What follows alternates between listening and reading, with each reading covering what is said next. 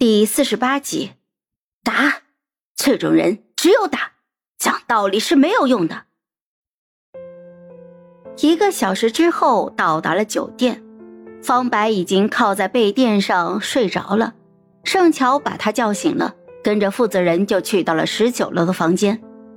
方白被安排跟其他艺人的助理共用双人间，把盛乔的行李拿进去就走了。房间的装修陈设很简洁，盛乔快速冲了一个澡，虚脱一样就躺上了床。结果睡了还不到两个小时，感觉才闭上眼睛就被导演组给叫醒了。凌晨五点半，天蒙蒙亮，跟拍 PD 已经扛着摄像机站在了床边，镜头恨不得怼到睡眼惺忪的盛乔的脸上。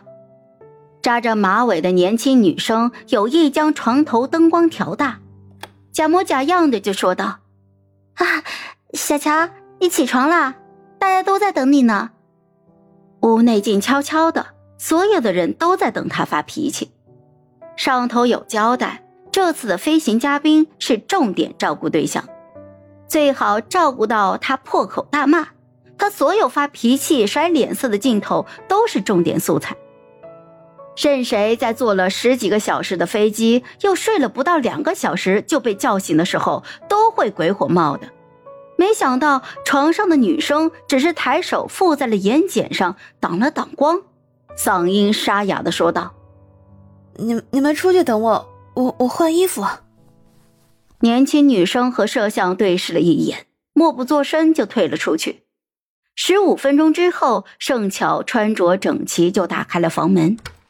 她穿了一件白色的中长款的羽绒服，扎着松垮垮的丸子头，巴掌大的小脸缩在了衣领里，只画了一个细细的长眉和淡粉色的口红，整个人氤氲在晨起的寒意之中，肌肤都剔透了。看向镜头的时候，盛乔微微笑了起来。已经在拍了吗？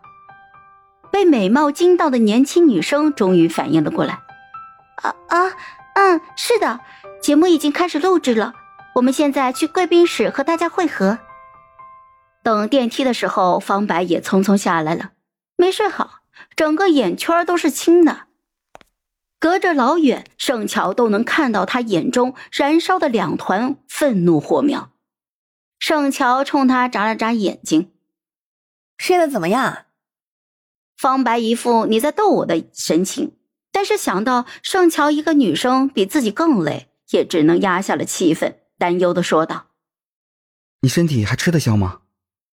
盛乔冲他比了一个 OK 的手势，上了电梯，下降到一楼贵宾室。其他五个嘉宾都已经到了，这五个人是常驻嘉宾，加上每一期的飞行嘉宾，一共是六个人。看到盛乔进来，说说笑笑的房间，蓦地就安静了下来。